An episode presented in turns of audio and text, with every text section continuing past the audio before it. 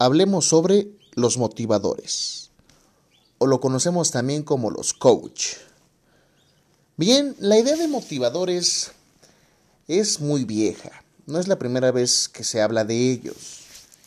Em, actualmente se les conoce como coach, se les identifica como coach, y coach pues, es una palabra que se ocupa en el fútbol americano como el director técnico, el coordinador, el jefe de un equipo de fútbol americano. Bien, head coach, ¿no? Es la cabeza, el jefe cabeza, ¿no? Bien, eh, a lo largo de la historia ha habido muchos, ¿no? Pero primero hablemos de qué es un motivador. Un motivador es aquella persona que a través de las palabras y a veces de los actos trasciende en sus subordinados o personas ajenas a su ámbito social. Bien, ese es un motivador. Viene pues, naturalmente lo que es eh, motivar, que es incentivar a una persona, eh, picarle ciertas fibras, tocar ciertos momentos, ciertas partes de, de su alma, de su espíritu, para efecto de que realice cualquier cuestión.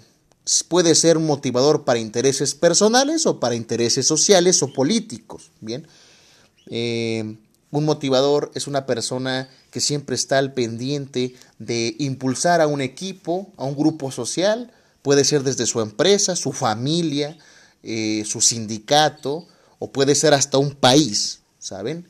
Puede ser a un grupo de seguidores, a su séquito, a su grupo, a sus fans, a sus followers, como se les conoce actualmente, etcétera, ¿no? Ese es un motivador. ¿Es diferente a un influencer? Sí, porque el influencer simplemente trata de influenciar a través de su pensamiento a personas, pero no trasciende porque no crea nada, simplemente es una persona que es tomada en cuenta socialmente, hasta allí. Pero un motivador tiene otro fondo, ¿entendido?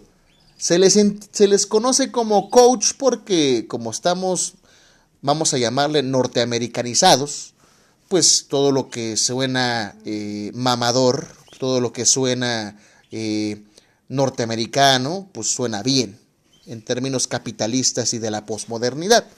Pero bueno, ahora vamos a definir la diferencia que existe entre un buen motivador y un vendehumos. El buen motivador es aquella persona que es congruente con lo que dice, cómo lo expresa en su lenguaje corporal y lo que escribe en sus redes sociales y también en sus libros. Quiero aclarar aquí un punto. Muchos dicen, es que seguramente ha de decir muchas cosas bonitas, pero su vida ha de ser del carajo. Eso es un tema aparte, mis queridos amigos. Si tiene una vida del carajo, el motivador, ese es tema personal de él. Solo recordemos en términos capitalistas, como pensamos la gran mayoría, que un motivador vive de dar sus pláticas, bueno, genera más efectivo que un abogado o que un contador o que un filósofo. No son filósofos, tampoco confundan. Un motivador tiene una función específica en el orden social. Su función específica consiste en motivar. Parece sencillo, pero no lo es en absoluto, amigos. Más en una sociedad tan enferma como la que tenemos. Más en una sociedad que está totalmente sometida al yugo de lo que dicen las redes sociales, sometida a sus miedos, etcétera, etcétera. Ser motivador en tiempos de crisis es complejo, es nadar contra la corriente, pero si uno pega en alguna persona, ya está haciendo un cambio. Un motivador es una persona que cuando tú lo ves, tanto en conferencias, tanto virtualmente, te contagia esa buena vibra, ese sabor, esa alegría por vivir. ¿Saben? Ese es un buen motivador. El que es congruente, el que no se anda metiendo, por ejemplo, en temas políticos específicos, como lo que pasó en su momento con los influencers en México en la campaña política 2021, donde eh, dijeron abiertamente que apoyaban a un partido político, lo cual les quita toda credibilidad y toda validez como inspiradores sociales, vamos a llamarle así. Ahora bien, ese es un buen motivador. Pero vamos a hablar de los vendehumos. ¿Qué es eso del vendehumos? El vendehumos es una persona rastrera, una persona que utiliza eh, su verbo, su potencia eh, verbal, vamos a llamarle, su capacidad de, de locución para efecto de engañar a personas que están dispuestas a ser engañadas. Un vendehumo es aquel que se planta diciendo que tiene la solución a todos los problemas del mundo y al final de cuentas no soluciona nada. Es aquel que te da un mensaje muy cómodo para tu psique, para tu egoísmo, para tu vanidad. Es aquel que te dice que tú eres una cosa preciosa y perfecta y que si quieres hacer dinero, porque se centran mucho en el tema del dinero, tienes que hacer tal o cual cosa. Esos son los famosos vendehumos. El caso más práctico y más visible en nuestro país es Carlos Muñoz, el Máster Muñoz. Es una persona que, vaya, hasta cuando tuvo la supuesta disertación con Diego Rusarín, una persona interesante también, eh, lo único que generó fue más followers, más seguidores, más personas que estuvieran atentas a su contenido. Y sí, con todo respeto, es un engañabobos, porque por sentido común, si el capitalismo fuera tan simple, pues eh, prácticamente todos podrían ser millonarios si no es así. Porque hay varios factores que influyen para que una persona tenga dinero y no es simplemente tener un plan de negocios, y tampoco simplemente tener el apoyo de tus padres, ni tampoco simplemente hay muchas cuestiones. Entonces, hay vendehumos, hay personas que son motivadores, pero solamente para sus causas personales. Lo curioso que ustedes me preguntarán es, bueno, ¿cómo identificar a un vendehumos de una persona que es un buen motivador? Es muy sencillo. Va a sonar algo muy interesante aquí y se los dejo de tarea. Con su vamos a llamarle con su termómetro de las corazonadas, dense cuenta quién quiere vivir una vida de lujos a través de decirle cosas a las personas y quien, si bien es cierto, gana mucho dinero por inspirar y motivar, vive una vida cómoda y holgada. No vamos a meternos con el tema de Andrés Manuel López Obrador, porque ese es otro tema. Él no es ni inspirador, ni nada así por el estilo, ni motivador, ni vendehumo. Es una cosa medio extraña, ¿no? Vende esperanza, que esa es otra historia. Pero eh, la realidad es que los vendehumos utilizan eso para tener una vida de lujos y al final de cuentas siempre la verdad sale a flote. Así que hay que tener cuidado con los vendehumos. Un vendehumos no escribe libros, si los escribe, se los escribe otra persona. Una persona buen motivador escribe libros propios. ¿Cómo saber si es un una persona que escribe sus propios libros? Vean su lenguaje, vean su comunicación corporal, vean cómo se expresa. Una persona que regularmente tiene un buen vocabulario, una persona que se ve que está instruida porque ha manejado algunos autores y que recuerda fechas importantes, es una persona que lee, es una persona que se prepara. Porque créanme que ser motivador es sumamente agotador, es sumamente asfixiante algunas veces. Pero bueno, ese es un buen motivador y un vendehumos o mal motivador. Ahora vamos a hablar un poquito de los influencers. Actualmente tenemos muchos influencers, ¿no? Eh, si hay una persona triunfa en la radio, si una persona triunfa en un escenario, eh, si una persona coordina un programa, por ejemplo, vamos a hablar de, de, los, de, los, de las personas que ostentan un puesto en una una central de noticias, ¿no? Por ejemplo, Javier Alatorre en nuestro país, a través de TV Azteca, es un influencer. Es una persona que influye. ¿En qué sentido? Es una persona que si dice algo, la gente casi casi asume que es real. O hace unos meses o días, no me acuerdo relativamente en tiempo, donde sacaron una nota en Hechos Noticias donde decían que la Universidad Nacional Autónoma de México, que el Instituto Politécnico Nacional, que la Universidad Autónoma Metropolitana prácticamente estaban tirando el dinero a la basura porque no daban clases presenciales. Así tal cual.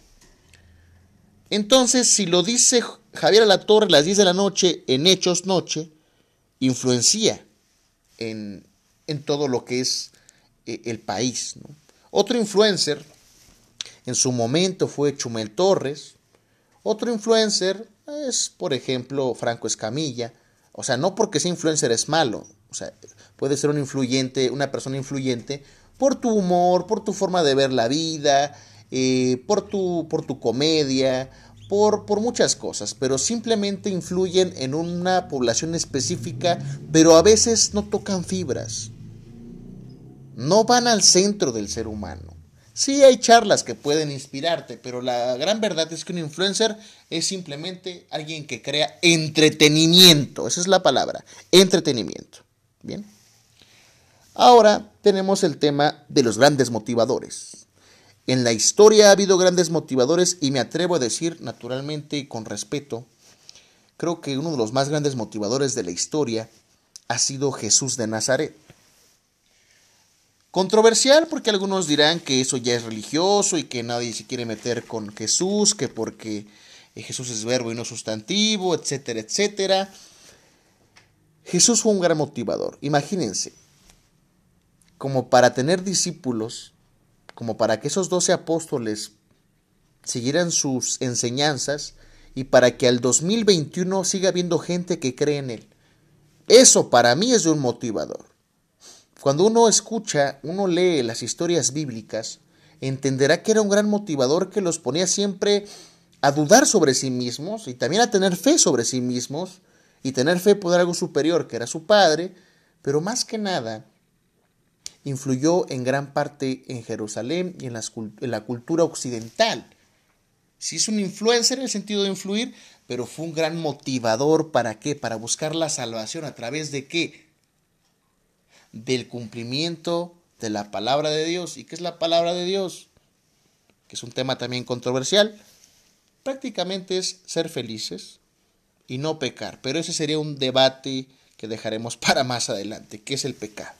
Pero en general fue un gran motivador. Motivaba a sus discípulos y los motivó a escribir sus historias, San Juan, San Pedro, eh, San Lucas, San Mateo, que después de muchos años de vivir con él y después de tanto los influenció tanto, los motivó tanto que escribieron sobre sus obras. Entonces, Jesús es un gran motivador, fue un gran motivador.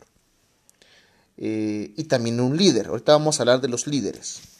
Entonces, también otro gran motivador que es líder.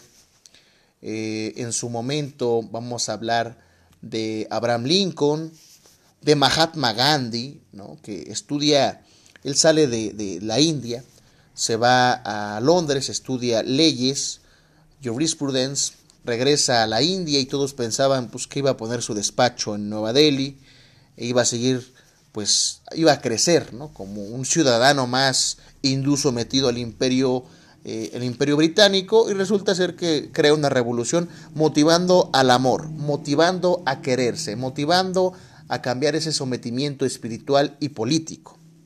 Entonces es un gran motivador y un líder.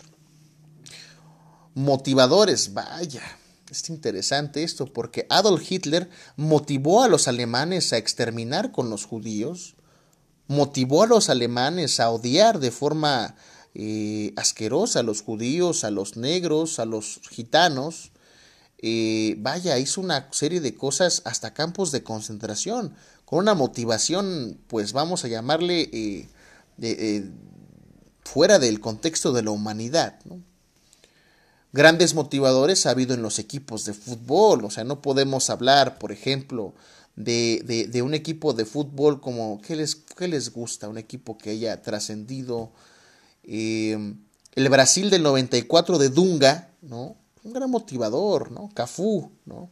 Eh, Francesco Totti en la Roma, un gran motivador de la Roma, ¿no? Ahorita regresa Xavi Hernández a dirigir el Barcelona y pues era un motivador, alguien apasionado, entregado a su equipo. Bueno, curioso, ¿eh? Quien le gusta el pambol, Carles Puyol era un gran motivador y un líder. Él motivaba a sus compañeros a salir de esa zona de confort, a no caer en, las provocaciones estúpidas y absurdas y a seguir con el, juego, a seguir con la pasión del fútbol.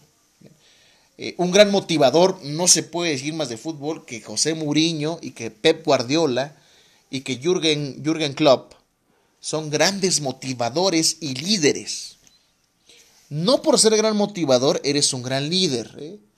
Pero todo líder necesariamente tiene que ser motivador. Es un dato curioso. Ahora, esos son pequeños ejemplos. Tardaríamos mucho tiempo en hablar de otros ejemplos de los grandes motivadores. Y vamos a hablar ahora del impacto social de los motivadores. Hace algunos años tuve una ruptura amorosa y en esa ruptura conocí a un motivador que se llama Mario Luna. En redes sociales lo pueden buscar. Y ese motivador me ayudó a salir de ese duelo, de esa relación. Y resulta ser que él me enseñó la autoestima y me enseñó a valorarme como lo que soy y a enamorarme de quien soy. Entonces, esas palabras que escuché en tantos videos de él, en algunos libros leí de él, Vaya, me cambiaron la percepción de muchas cosas. Mario Alonso Puig, otro de sus paisanos, un español, a través de la ciencia me ha enseñado que el mecanismo, que los cuerpos tenemos mecanismos de defensa en contra del miedo, en contra de situaciones alejadas de nuestra voluntad. O sea, nos habla de esa cuestión eh, fisiológica y patológica del cuerpo. ¿no? En México tenemos a Daniel Javiv, como les comento, y, vaya, otros, otros motivadores. Últimamente escucho mucho al, colombiano de ascendencia japonesa, eh, Kenji Yokoi, una cosa que me, parece muy interesante, no una cosa, perdón, una persona muy interesante. Ya van a empezar los comentarios ahí que soy racista, no, para nada. Eh, es una persona que me parece sumamente interesante su forma de cómo contagia, de cómo te llega a la médula en momentos eh, de, tu, de, tu, de, tu, crisis existencial. ¿no? Porque todos, reconozcámoslo abiertamente, tenemos crisis existenciales. A veces dudamos de lo que queremos en la vida, a veces dudamos de qué estamos haciendo, de para qué estamos haciendo las cosas. No todos están comprometidos con sus sueños, no todos están luchando por los mismos, no, no todos amigos, no nos engañemos. Bien. Y ahora tenemos una gran plataforma que se llaman redes sociales. En las redes sociales cualquier persona puede ser en cierta forma influencer. Son como que grados, ¿saben?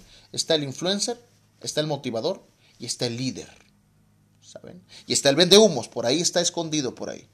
Entonces, cuando podemos identificar quién es un verdadero líder, quién es un influencer, quién es un motivador, nos podemos ayudar de esas herramientas de esas personas que a través del arte de la palabra transforman voluntades, persuaden, nos dan consejos y nos dan tips. Voy a decir algo duro, algo que quizás sea criticable, pero creo que actualmente si nosotros no queremos saber algo es porque realmente decidimos ser ignorantes. Porque actualmente si tú buscas en redes sociales, en Facebook, YouTube, lo que tú gustes, Cualquier tema está ahí. Si quieres saber de depresión, ahí está. Si quieres saber de filosofía, ahí está. Si quieres saber de derecho, de política, de economía, de, todo lo que tú gustes y mandes, hasta poner un bombillo, está en Facebook, está en YouTube. Hay tutoriales específicos. Si quieres saber de sexualidad, hay tutoriales específicos también. Hay cursos. Si quieres saber hablar en público, hay cursos.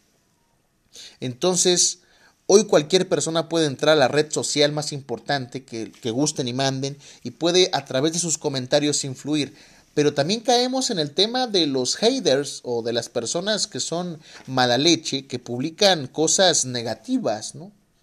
Que publican el, el hate, ¿no? El odio, ¿no? Por ejemplo, noto mucho cuando sube un video uno de los que sigo o una reflexión y nunca falta una persona que diga, ¿qué se me hace que eres bien vendehumos? Mejor dinos cuánto ganas o, o qué se me hace que tú nada más estás este, cobrándonos a las pobres gentes que caen contigo porque tú eres un vendehumos, ¿no? etcétera, etcétera, ¿no? Siempre hay ese tipo de controversias. Yo siempre he tenido una filosofía muy estilo al libre mercado francés, dejar hacer, dejar pasar, ¿no? Este, cada quien tiene que rendir cuentas, mis amigos. No tenemos por qué enjuiciar a nadie, salvo que haya un procedimiento penal o, civil que, haya que desahogarse. ¿no? Entonces, tiene un impacto profundo los, los motivadores en las redes sociales y hay que tomarlos en cuenta porque es importante tener una perspectiva distinta a nosotros para entender ciertas problemáticas. Entonces, el día de hoy lo voy a hacer más breve, de hecho van a ser mis, mis videos cuando el tema lo amerite un poco más breves porque sé que también resulta ser un poco a veces tedioso, pero les quiero agradecer en este momento a aquellas personas que me siguen, les agradezco mucho, por favor compartan este podcast, quisiera llegar a más personas, hágame ese enorme favor, para efecto de seguir preparándome, ilustrándome y compartirles temas que considero son temas relevantes.